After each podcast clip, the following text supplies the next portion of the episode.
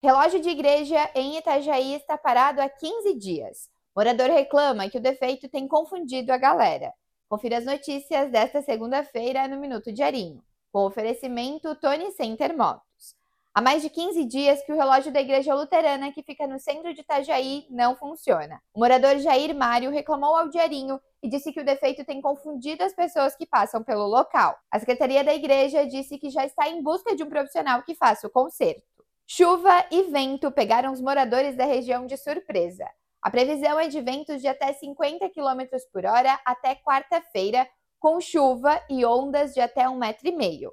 A mudança no tempo é ocasionada por uma frente fria que avança na região.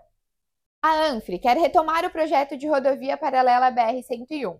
Um conselho com prefeitos, deputados e empresários da região foi criado para buscar melhorias em mobilidade e também em outras áreas do serviço público.